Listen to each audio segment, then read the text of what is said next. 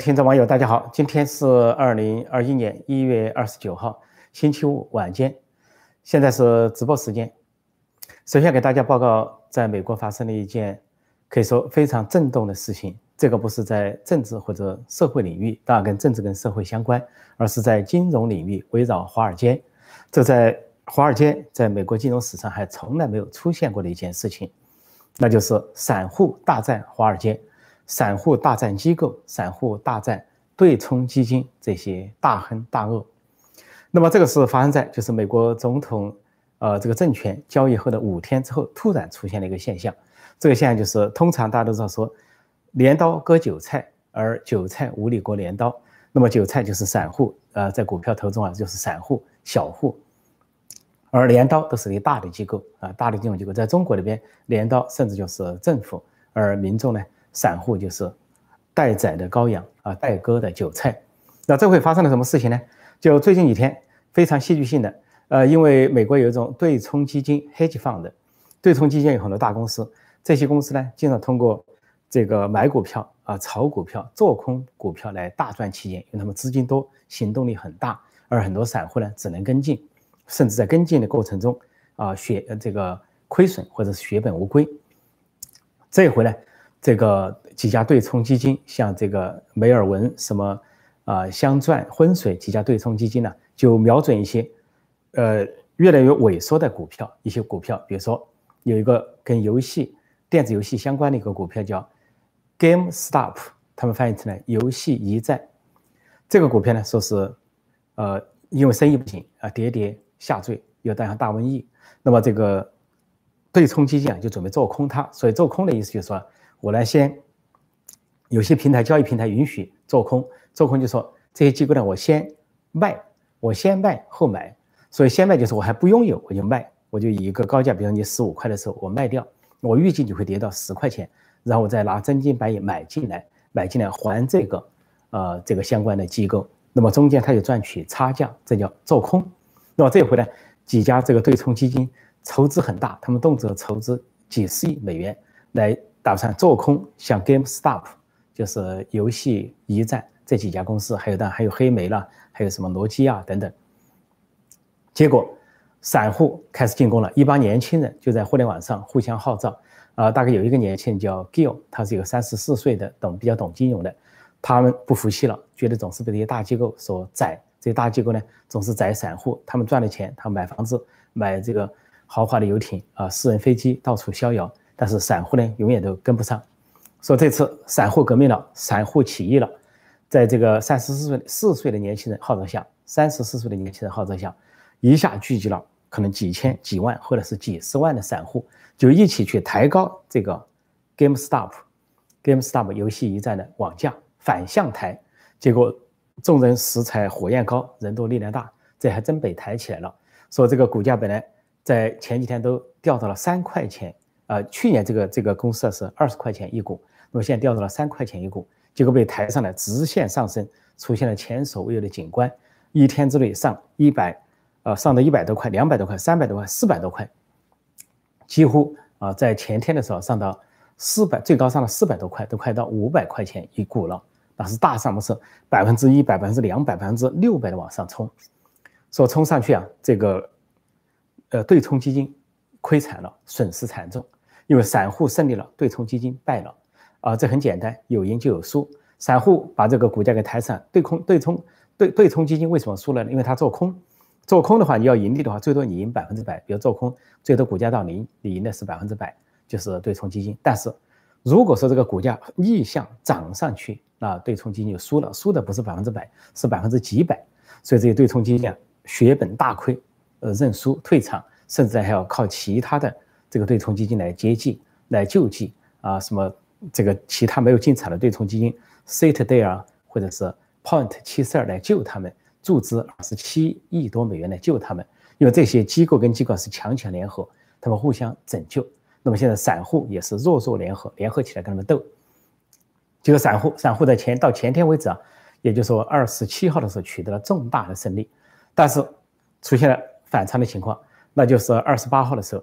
居然这些交易平台突然停止交易，不让这些散户交易了，啊，或者有的平台说你只能卖出不能买进，这个这个好几个平台都这么做，很有名的就是 Robinhood 罗宾逊这个交易平台，还有其他也跟进一些平台，好几个平台啊，都是一般散户购买股票、买卖股票的经常交易的平台，像啊 Interactive 等等。这一来之后，在美国社会激起极大的争议啊，美国的媒体啊，美国的政界人物全都卷入了，而这回几乎都是谴责之声，谴责这个交易平台不让散户去交易。那么在国会里面的呃议员也罕见的民主党、共和党一致，最左的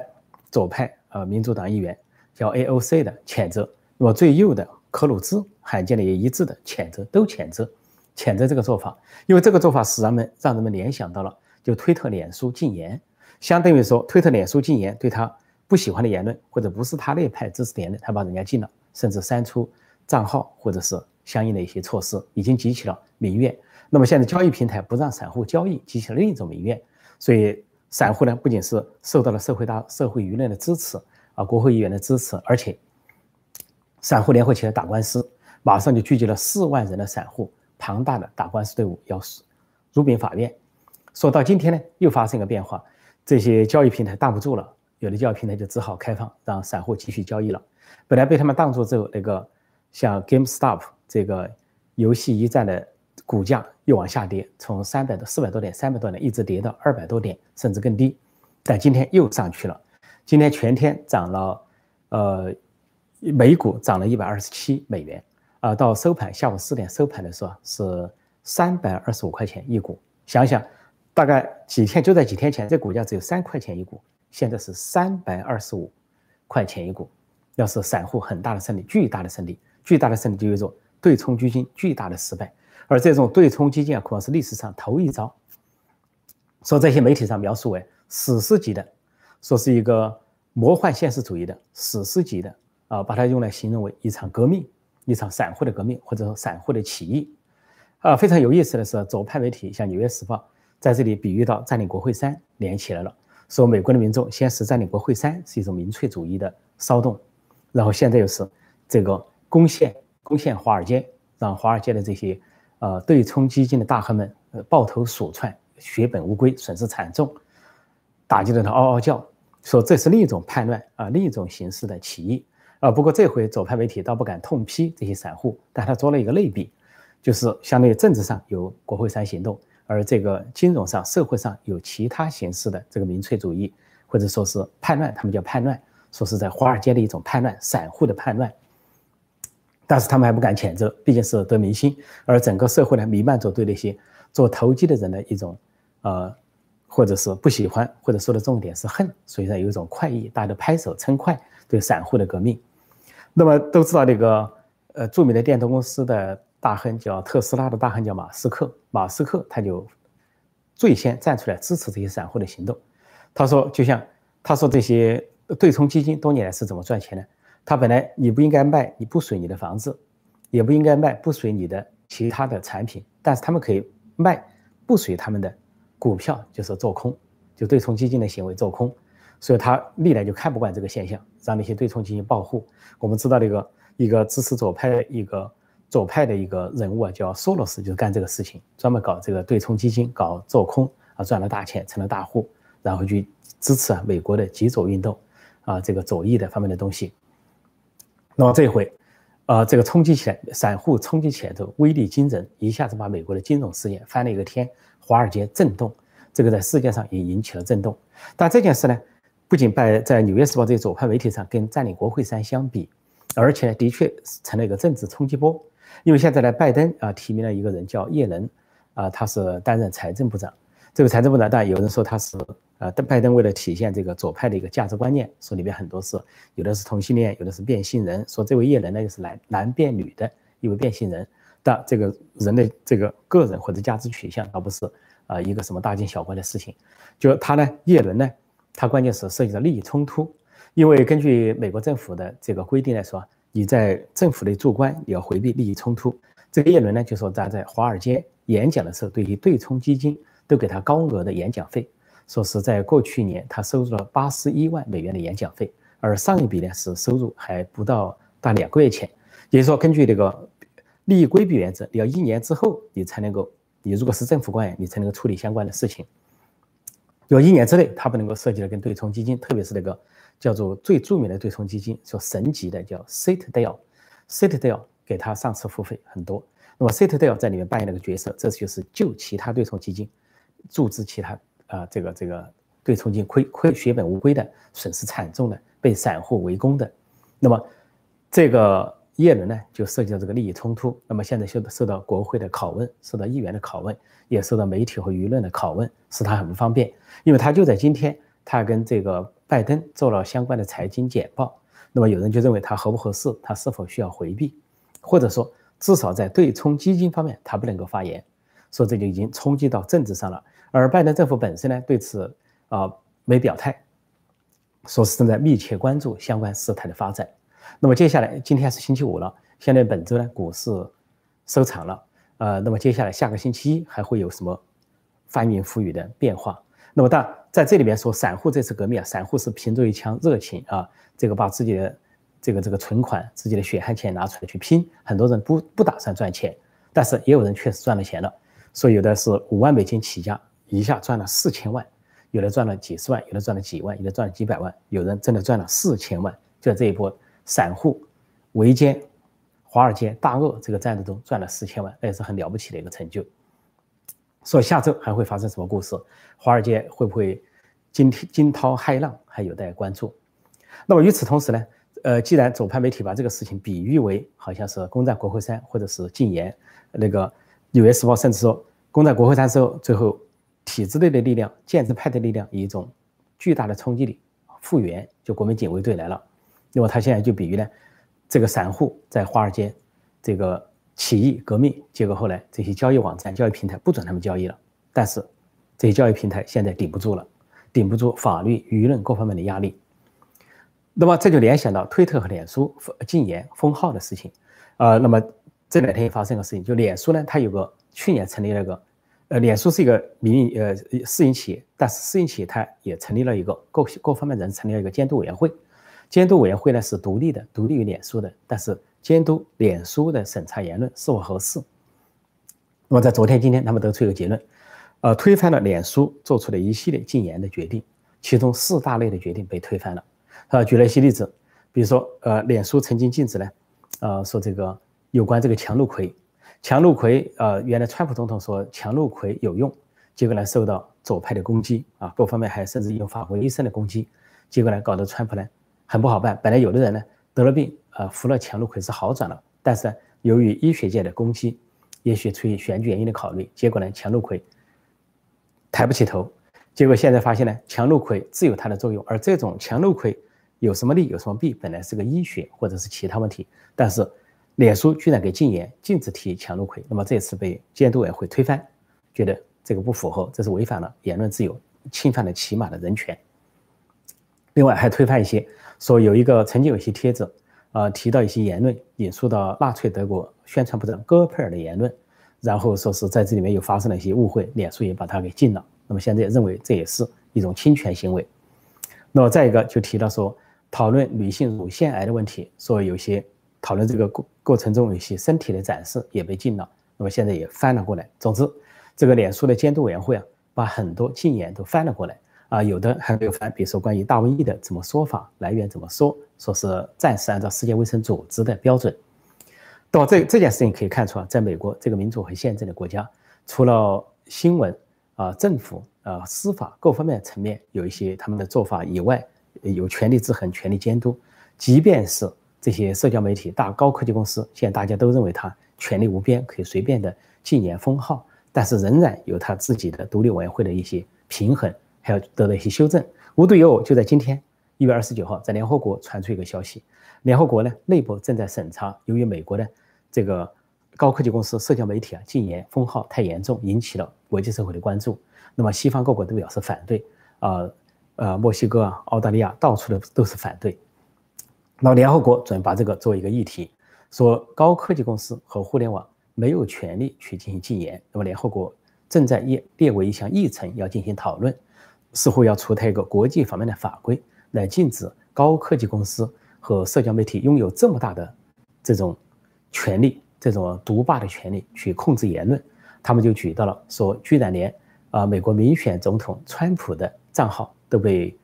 封杀啊，言论被封杀，所以这个脸书和推特的做法呢不能被接受，所以这是已经上升了联合国，上升了国际社会的高度。那我今天就暂时报到这里，看看大家有些什么提问。我想这个股票的事、股市的事情啊，金融领域恐怕没有政治话题那么热门，呃，所以也探讨一些跟相关的一些话题吧。好，这里有人说金融话题要小心，太专业，这个太专业没错，呃，但是也是涉及到了，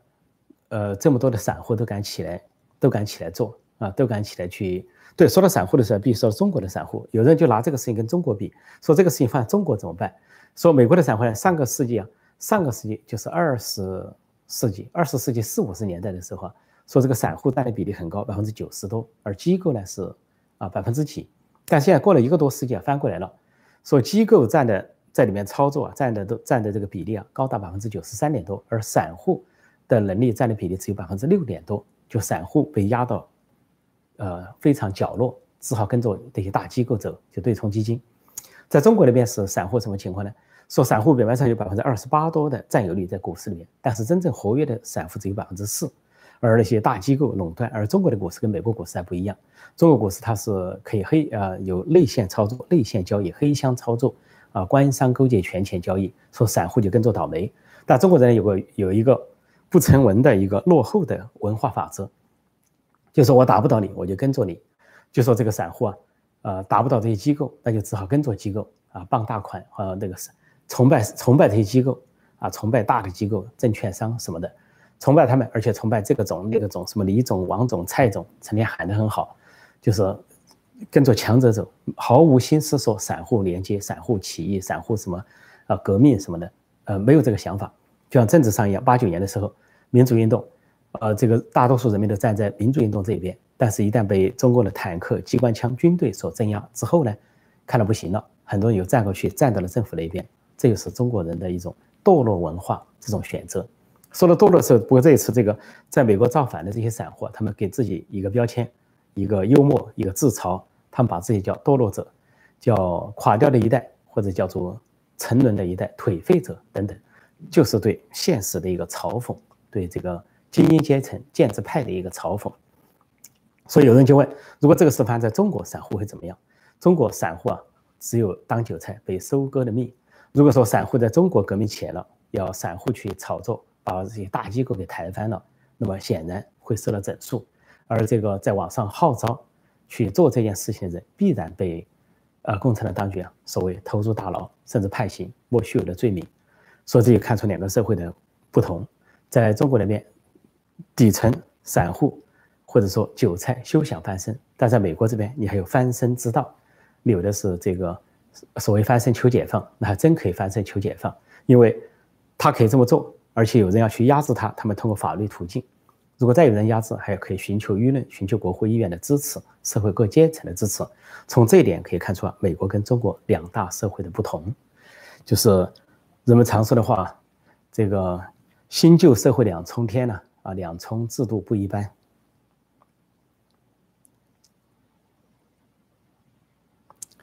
呃，我再看看这个全世界觉醒，消费感觉，呃，现 在大家又提到一些比较政治性的话题了哈，比较政治性的话题。呃，我看看有没有相关的一些话题啊。这里有人说，关键是中国人不团结，不抱团队。中国人不团结不抱团是一件事情，但是呢，中国人还有个问题，说是胆小怕事，是长期的两千年的奴役，呃，这个专制奴役，那么还有共产党大半个世纪的奴役，就说吓破了胆，啊，很多人呢就说匍匐在地啊，当了这个顺民，啊，成了这个仆从奴民或者是太监啊，打断了脊那个脊梁骨，尤其是文革，文革一次打断了很多中国人的脊梁骨，那么又来一个八九六四，又打断很多人的脊梁骨，但。中国人的十三亿，要说彻底打断也打不断，总有百分之五是勇敢的，是可以挺挺直脊梁做人的人，也是有大写的人，至少有百分之五。说中国你要说中华民族完全没希望，也不见得。总是我原来就讲过，呃，数十年前搞民族运动，我就讲过一个原理，不是火车厢带动车头，而是车头带动火车厢。说中国这个社会啊，要前进，百分之五的觉醒的力量、勇敢的力量、正义的有脊梁的力量，还是能够带动中国社会前进的。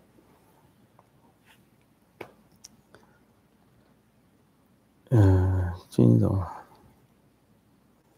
这里有人说二三零条款要改。就这个脸书和推特这么的禁言之后，就触动了原来有些共和党议员没同意改的，那么那些共和党议员显然是深受其害，后悔了，恐怕将来要立志于改。只不过呢，现在共和党呢是处于相对弱一点，啊，不过呢，最近有个政治上的新闻，就是在昨天呢，共和党的在国会的领袖叫麦卡锡，他专门到佛罗里达州海湖山庄去觐见前总统特朗普，川普。那为什么这个觐见呢？这就说明，川普仍然影响力巨大，尤其在共和党内。所以这个麦卡锡去见川普，商讨什么呢？代表共和党高层商讨就是明年的中期选举。今年二零二一年了，明年二零二二年中期选举有国会的选举，有州长的选举。那么共和党要团结发力，其中就包括了共和党的建制派跟川普所在的这个民间阵营这个团结。只有团结呢，才能够取得共和党的胜利。所以，逐渐的，川普的影响力仍然不仅在民间巨大，在共和党内也是声势巨大，不可小看。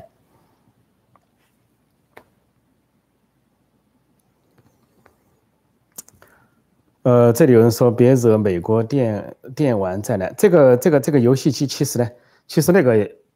GameStop 这个游戏，它还不是开发游戏本身的，这个它主要是一些什么什么游戏，它都是一九九六年就有这个有这个公司了。这个公司是什么？搞一些这个游戏店呐，一些相关的设备啊，相关的服务产品的人，他并还这个公司还并不是以设计或者建厂或者以设计起家的。实际上，就这个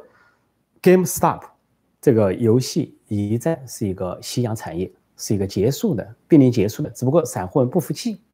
散户不服气，觉得你对冲基金是想把谁买垮就买垮，想把谁啊这个做空就做空，所以散户呢不服气，发起了一场革命。说这是今年美国大选之后呢，新的一个景象，就仿佛呢在政治上无法排遣了，在金融上去做一个排遣，做一个。而况且呢，这次华尔街很多大亨呢，他也站在了这个左派一边，站在了民主党一边，大概也是激起了这个民间散户的一个政治上情绪在金融上的爆发这么一个延伸吧。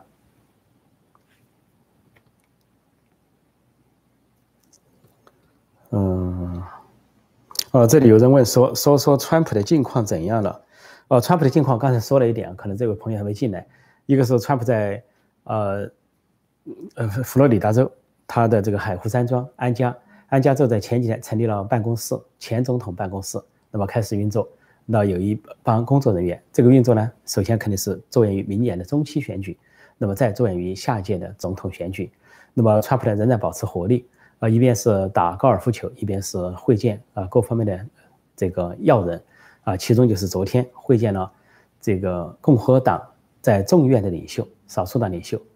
麦卡锡，和麦卡锡乘飞机前往去会见，相当于代表共和党高层去拜见川普，那么就商讨明年大选的事情。据说在这个会见中呢，川普责备了麦卡锡几句，说麦卡锡说到国会山事件，川普有责任，说这个麦卡锡专门做了解释。做了解释，说他并不认为啊，这个川普对此有责任。也就是说，这次接下来的弹劾，二月八号要呃参议院要进行个弹劾审判，那么共和党显然不会支持。目前大概只有五个共和党表明了要去支持弹劾，但是远不到十七个他们要争取的票数。民主党，那么四十五个共和党的议员表示无动于衷啊，不在乎，呃，根本不不看好，也不同意这样的弹劾。所以，如果川普能够过第一关，过弹劾关的话，那么他在政治上就还可以卷土重来。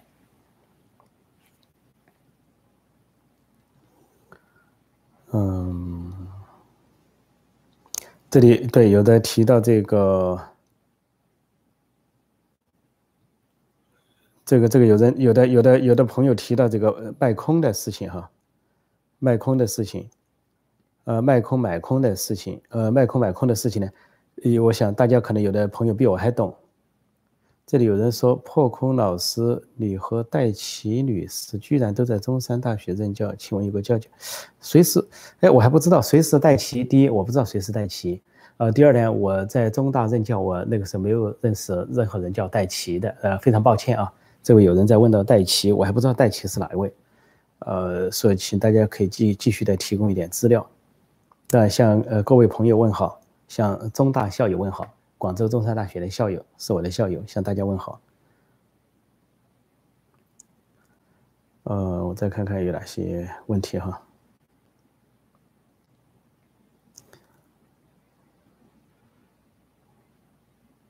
这个，哦，这里有有一个人说，说什么破什么，叫什么来着？我看再说说，呃，说是什么？哦，说，呃，陈破空，你长得好凶，那就抱歉了啊，那就很抱歉了。如果我这个凶把你吓住了，把这个小粉红五毛党自干我同志吓出了，我就向你说一声抱歉，沉痛道歉啊。这个，呃，人的长相都分。少年、青年、中年、老年人的长相是在不断的变化的。那么，以思想深刻见长的人呢，不会在外表上去跟人家斗长短。而且，人呢，你要看一个人的相貌，你要看他，尤尤尤其要看年轻时候是什么形象。有的人年轻时候可能很英俊，那么到了中老年可能逐渐啊没有你想象那么英俊。有的人年轻时候可能很丑陋，到了中老年还好看一点。如果以相貌论人的话呢，其实。这个并不是一个呃站得住脚的话题，不过也无所谓。如果有人觉得我的长相对不起他，我就沉痛道歉。呃，这个比跟席包子同志相比啊，跟这个王沪宁这种瘦骨嶙峋的这个蟒蛇一般的人相比呢，那可能你觉得他们的长相更令令你满意。如果你觉得这个习近平同志、王沪宁同志的长相令你更满意，那你就多瞻仰啊，多端详。呃，多去拜祭，呃，祝你成功，祝你好运。我再看看啊，哦，这里这里有人说过这个中山大学两岸都有，是的，在广州有中山大学，在台湾高雄那边有中山大学。呃，可惜的是呢，我去，呃。我以前在中广州中山大学任教，那么我前些年呢去台湾的中山大学呢去演讲，演讲的时候是当时是马英九执政时代，当时的一个国防部长，我记得姓杨，呃，大概叫杨什么忠啊，杨德忠还是什么，他刚刚退下来，他主持了我的演讲，因为那次呢我在台湾发表新书啊，是二零一三年，叫《假如中美开战》，发表新书的时候在呃各地的巡回演讲，其中有一站在广呃在那个高雄的中山大学。那么很有幸的是，前任的国防部长，呃，杨前国防部长主持我的演讲会，所以给大家做一个报告。呃，这两个中山大学风景都很好，希望大家都可以有机会去参观一下。在广州的中山大学呢，濒临珠江，啊，风光非常好，里面有很巨大的椰子树，非常广阔的一个校园，给我留下了美好的印象。那么在呃台湾高雄的中山大学也是非常优美，这个在在山地上，而且呢。呃，森林茂密，而且可以看到这个高雄的这个港口或者出海口或者是河流，也是蔚为壮观啊，很有一番深邃的神秘的景象，都值得大家前往去参观一下。呃，这里有一位叫 Joyce，Joyce，Joyce Dinger，啊，Joyce Dinger 的朋友赞助啊，谢谢你，谢谢，祝你新年快乐，新年如意，新年吉祥。呃，新的新年过了，我们就 农历新年还没到，我们还可以继续说新年好啊。这个，这个今天有几位提到说，呃，陈破空老师，呃，陈破空同志，大概是因为今天早上呢做美国之音，跟另外一位人有辩论，辩论中提了同志这个称呼，所以互相幽默了一把。那么我们今天的看来，我们今天的晚上的观众、听众、网友啊，也看了美国之音焦点对话，我跟另外一位人的这个辩论激辩。关于，呃，川这个现在美国新政府中美关系的处理以及挺川反川这些话题，大家有空还可以看看这一期的，呃，焦点对话，呃，这个辩论很热烈、很激烈，也值得大家这个观赏。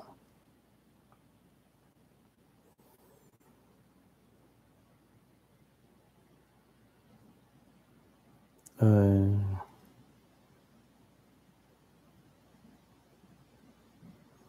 哦，这里有人说哈，说破空你好，我之前在寝室吃饭的时候看你的节目，我室友断断续续也听了一个学期。有一天晚上我们提到，他说你总是在批评中共，中共也确实有问题，可你不提供系统的解决方案。针对这样的评论，你怎么看？